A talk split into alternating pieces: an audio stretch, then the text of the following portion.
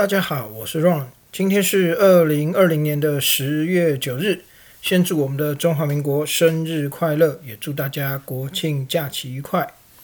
本周在国内的部分，想和大家先从呃这个礼拜国民党党团在立院提出了呃一个是台美复交，另外一个是希望要求美国依照《台湾关系法》协防台湾这两个案子来聊起哦。那很多媒体对于这两个案子的报道都用公决案哦，公共的公，公共的公，决定的决，公决案来做描述。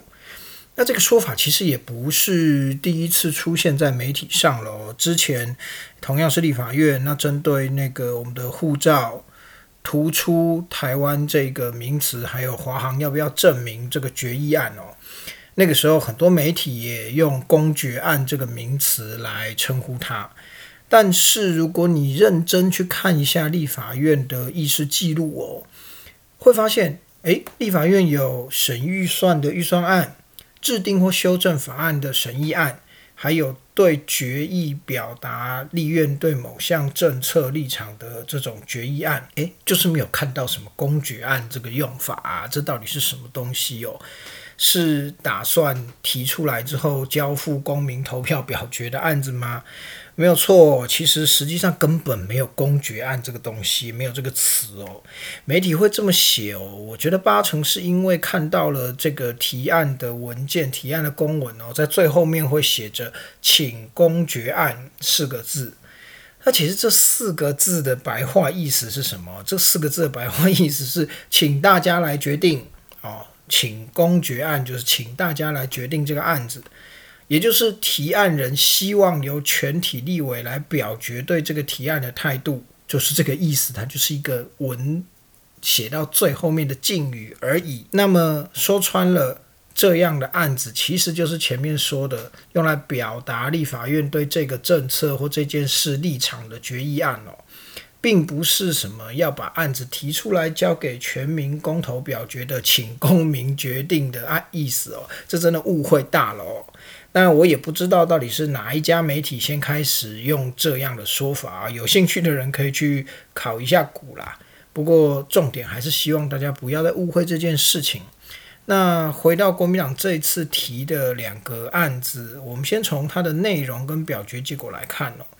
那内容是希望能够要求政府要积极朝台美恢复邦交去努力，那也希望能够要求政府要要求美国能够依照美国台湾关系法要协防台湾。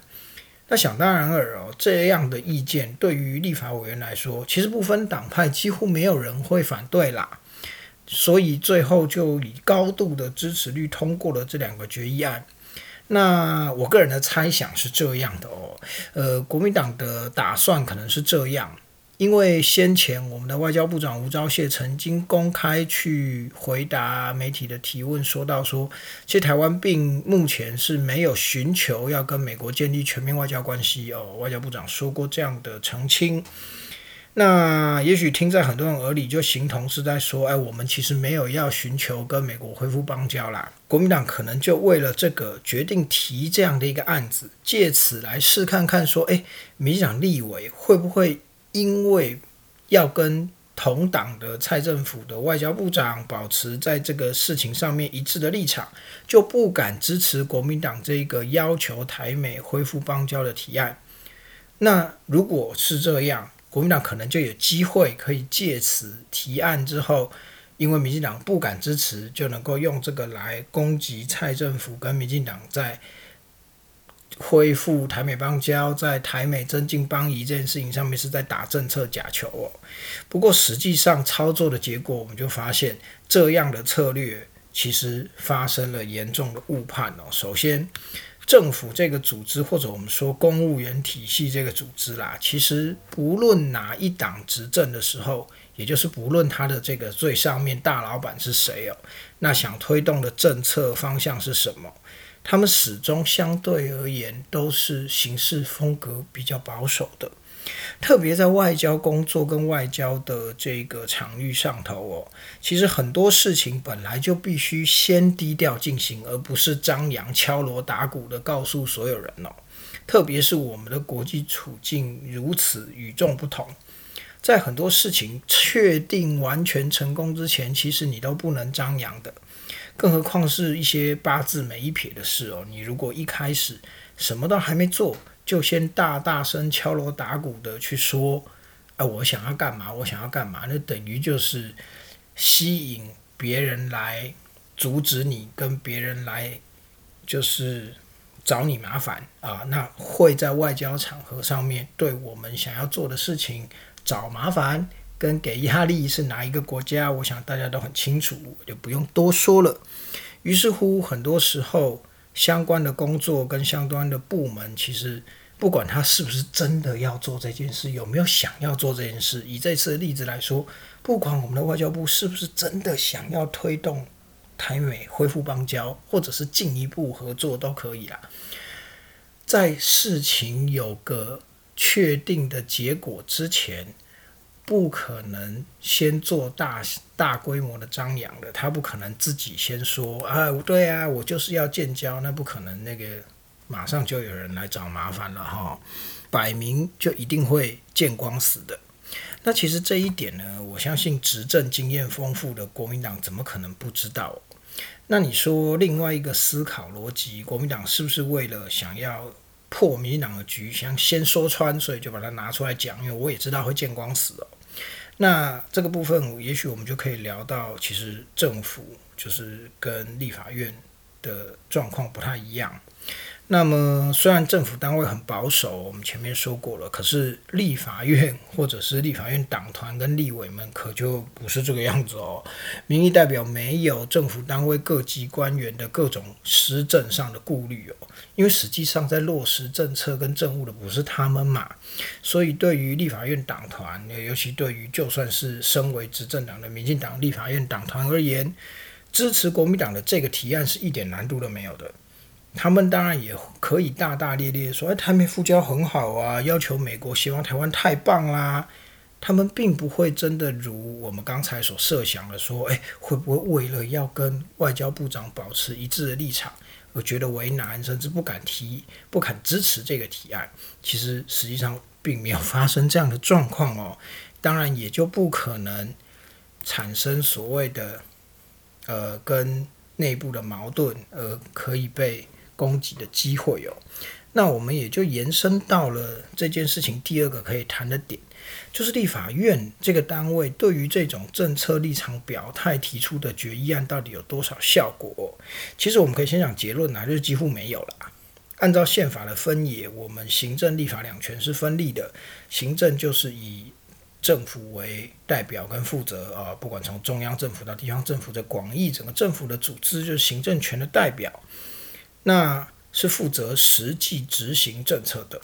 而立法院是立法权的代表，他负责的工作是制定、修正法律，然后监督行政权的运作。当然，最重要的就是审议行政部门的预算。你把钱掐住了，就决定他能做什么，不能做什么。说白了，他就是一个监工的地位哦，然后决定钱的流向。那么，他当然也可以对于实际的政策，也就是行政权的具体工作内容去做出建议，就像这次做出这个决议，或者是之前对于护照的这个台湾的这个字样要不要更凸显，做出决议这样的方式，这当然是可以做的。而对于行政权，也就是政府部门来说，基于为了维系表面上的和平哦，对于立法院的这些政策建议，当然会点头称是啦。那免得立法院的立委诸公们找麻烦，甚至是砍预算嘛。可是实际上呢，对立法院来说，他做出这个决议之后，除了不断三催四请的要求行政部门去做，或者是他真的很火，非要行政部门去做，他可能真的就会痛下杀手，用砍预算的方法要求行政权去做。但除此之外，如果行政权不断的用拉长落长落实时间，或者是告诉立法院说有啊，我有在做，可是这个需要时间呢。这对立法院来说，它其实没有其他太多的方法要求行政权能够一定要在什么时间之内完成，他更不可能，我们的立委主公们更不可能一样一样去盯嘛，盯着行政权说，哎，你什么时候要做到哪里，什么时候做到哪里，实际上是不可能发生的事情哦，更不要说就是能不能够逼着他非做不可，这个难度都蛮高的，这也就是为什么。对于民进党党团来说，可能可以大大方方的同意国民党这样的提案，因为他也知道我同意了，对行政部门实际上落实的影响。其实是非常有限的哦。接着，在中国与两岸新闻的部分，本周配合我们正好是国庆，所以想跟大家看一下，呃，来自香港的一则新闻哦。最近这几天，如果你有关注，你都会发现，诶，媒体在报道上面都出现一些，呃，香港跟我们国庆有关的新闻。你会说奇怪，嘿，关香港怎么会有跟我们国庆有关的新闻呢？你会发现呢，呃，新闻会报道说，诶。香港政府呢发出这个电邮给他们的所谓的房屋署啦，哦，就是要求呢各个社区啊不得，他用的词是不得悬挂台湾旗啊。那所谓的台湾旗其实就是中华民国国旗啦，啊，那也不得有就是庆祝中华民国国庆的活动。违反的呢，港府就会派人把那个旗帜拆走。那甚至以往呢，香港各界团体都会。办这个双十庆祝酒会，一开始呢，今年这些团体是被要求说，啊，是被港府要求说，不可以在活动之中出现“双十”或者是“中华民国”这样的字眼。后来呢，已经直接被港府用防疫为名哦，因为今年刚好疫情嘛，以防疫为名，直接就勒令取消了，不行，你今年不能办啊。那。为什么大家会关注这件事情？主要当然也是因为哦，早在这个英国殖民香港的时期哦，其实香港民间就一直存在着，诶，会跟着台湾一起庆祝中华民国国庆类似的活动哦。那当然，这个背后的历史音乐原原由有很多啦。就是如果呃我们这边没有办法细讲，有兴趣的人也许可以自己去 Google 一下。那你可以去可以去 Google，就是香港的中华民国国庆庆祝活动，或者是吊颈岭这个词，你可能都会找到一些相关的资料。我们有机会再来细谈。那在那个时候。呃，港英政府，就是英国在香港的殖民政府，大多不太阻止类似的活动。那不过，其实早在一九九七年香港回归之后，那同一年哦，就在那一年，其实港府就已经针对这一种类似的活动做出反应了。他们就已经有那一年就有拆除在香港街头悬挂的中华民国国旗。那只是那个时候哦，香港政府对于这个拆旗的行为，其实是没有办法交代说它是基于哪一条法律而取缔的啦。只有那个时候的香港特首董建华，在针对这件事情对外说明的时候，有强调过说，哎，因为公开悬挂中华民国国旗是有违这个中国这个一个中国原则、一国的原则啦。啊，就只不过做出这样的说明而已，在那个年代哦。那大家在今年会特别关注这件事情，主要当然也是因为以往可能没有这么细部的规定，但今年中国政府通过了港版的国安法，我们之前有谈过哦，那也就相信说，他接下来会对于相关的活动，甚至不要说只针对香港人庆祝双十国庆这件事啊，可能针对全面性香港社会。都会进行更高压的对于自由跟法治的压制动作，哦这个恐怕都是难以避免的。那对于中国政府来说，它也会持续不断的以国安法当做理由去对外强调说，诶，它其取缔或者是限制这些事情都是于法有据的。这个做法哦，恐怕接下来是。会持续下去的。那对整个香港社会来说，其实现在今年对于庆祝双十节，或你说庆祝中华民国国庆被禁止、被取消、被取缔这件事情，恐怕只是整个香港社会在港版国安法通过之后造成的巨大转变跟冲击的冰山一角而已哦。最后，在国际新闻的部分，我们继续关心美国总统大选。那在川普跟拜登第一次辩论举行完毕之后，上个礼拜川普本人中标武汉肺炎这件事，其实已经够让大家跌破眼镜了。那接下来的发展却是川普在不到三天之后就出院了。还以英雄的姿态搭着直升机回到白宫哦，大家都看到那个画面。如果你看新闻的话，这个戏剧的程度实在是不亚于台湾选举的做法哦。那但不过我们今天是不谈川普的这个英雄式的表演啊，还有他这个在接受治疗的过程当中疯狂发推特这件事情。对于挽救他现在这么低迷的选群，到底有没有帮助哦？这个我们暂时不谈，因为其实也还有一段时间才真正投票哦。我们先回归基本面，今天先来谈谈说，诶，美国总统到底是怎么选出来的？大家可能都在谈美国选举的时候，都会听过“诶，选举人团制度”这个词哦。那说的其实就是美国总统的选举方法。基本上呢，美国总统选举还是全体这个公民哦，一人一票去投，这个是没有问题的了。只是说在计票方式上面呢，就不像我们一样哦，我们就是把所有人投的票，诶，一票一票加起来，看是 A 比较多，B 比较多，还是 C 比较多，就就赢嘛啊。但美国没有这么简单，美国在计票方面呢就比较复杂一点了。它所谓的选举人团是以各个州为单位的哦，每个州就有自己的选举人团，人数也不相同。那人数的计算根本呢，就是这个州所拥有的国会议员的总席次，就是他这个州选举人团总共有多少人，那也就代表了他有几票选举人团的票。那美国的国会有参议院跟众议院两个院哈，那它在设计上为求公平，所以两边有不同的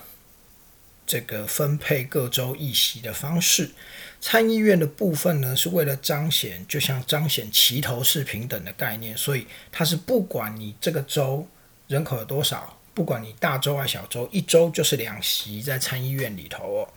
而众议院相对的众相对的参议院就是拿来彰显各州人数多寡不同，应该就要具有不同的影响力。所以在众议院里头，越多人口的州哦，越大的州，它就有越多的议员席次。例如说，呃，加州人口非常非常多，它就有五十三席的参议员啊，众议员，对不起。而纽约呢，就有二十七席。那各州的参众两院的议员。把席次加总，就是他选举人团的规模了，也就代表他有多少张选举人票。我们刚才说过了，目前总计呢，美国的参议员总共是一百席，众议员是四百三十五席。那加上呢，在计选举人票的时候呢，华盛顿特区虽然很小，但是还是用三票来计算，所以加总起来，总共的选举人票是五百三十八张。所以你会看到，每次美国总统大选的时候，大家都在算两百七十张是门槛，先能拿下两百七十张，也就是过半的，那你就可以当选美国总统了。那选举人票是怎么计算的呢？哦，除了各州分开来计算之外，它实际上计算的方法是这样的哦：每一州的选举人票到底应该归给谁？是这么看的。全体选民去投出的票呢，各个州分别计算嘛，各州的状况来决定这个州呃选举人票的归属。假设在加州有大部分的人都投给了某 A 候选人，就算他只多赢了一趴，甚至多赢了一票，但他只要赢了，加州我们刚才说了，总共有五十三加二，五十五席，对不对？这五十五张选举人票。就全部都算是 A 这个候选人得到了，只要他赢一票，甚至是一趴就不管，只要他赢这五十五票，全部都是他的。基本上目前美国除了内布拉斯州还有缅因州是比较特别，它有特别的计算方式，基本上是把普选票按得票比例拆分计算给各个候选人之外哦。其他的州都是这种赢者全拿的制度，不管你赢多少，你只要在这里赢普选票，这里所有的选举人票都算是你的。按照这个方法，把各州的选票算完，决定出各州的选举人票是算谁的，然后来加总各个候选人选举人票的得票数。最后，就像我们前面说的，谁先能够拿到两百七十张选举人票，他就能够成功的当选美国总统。也就是在这样的制度之下啊，其实过往我们在美国总统选举当中就看到了很多比较特别会被大家拿出来讲的例子哦。例如说，诶，这个候选人虽然他总共获胜的州数比较少，可是他都在大州获胜，最后呢，他还是拿到了较多的选举人票当选啊。这个状况曾有发生，甚至还有更极端一点的状况是，他甚至普选。就是全体国民投票的那个普选票，他得票率都比较高哦。可是因为他在各州分配的状况，导致他可能对这状况当然有很多啦。我们比较常见的一个状况是，他在小州大胜哦，他在选举人票比较少的州都赢，狂赢大赢。可是他在选举人票很多的州都输，但他输一点点而已，导致他最后。普选票的得票率虽然比较高，可是他获得的选举人票数却比较少，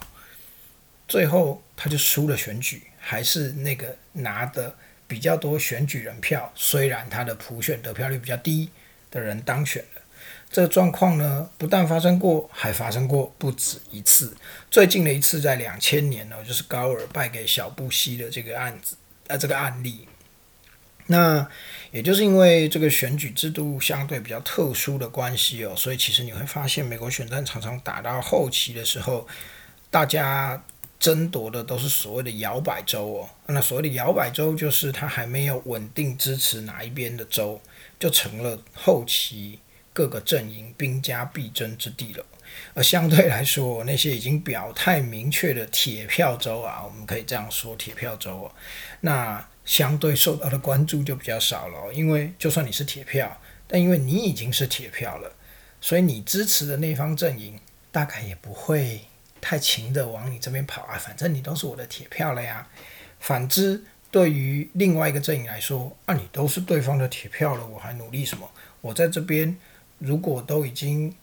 普选的民调都会输个什么五趴十趴了。啊，我努力拉个两三趴，最后我还是要整盘输掉啊！我又何必在这里努力啊？就会发生这样的状况。那也就是因为这样，所以其实向来呃，美国的这个呃大选在选前做民调的时候，其实都很难捉摸真正选情的状况啦，因为它有这个复杂的制度在嘛，所以你光是做了那个。呃，普选式的民众的民意调查，就算你这个信心水准抓得很稳，抽样做得很好，可能都还是会有些偏差，因为实际上的状况换成选举人票的时候，它会有一些落差嘛，都很难就是去掌握了，这也是比较特别的部分。那也就告诉我们，在最后选出来之前，其实。美国大选都还很有看头，可以继续看下去的。以上就是今天的节目，希望你会喜欢。我们下次见喽，拜拜。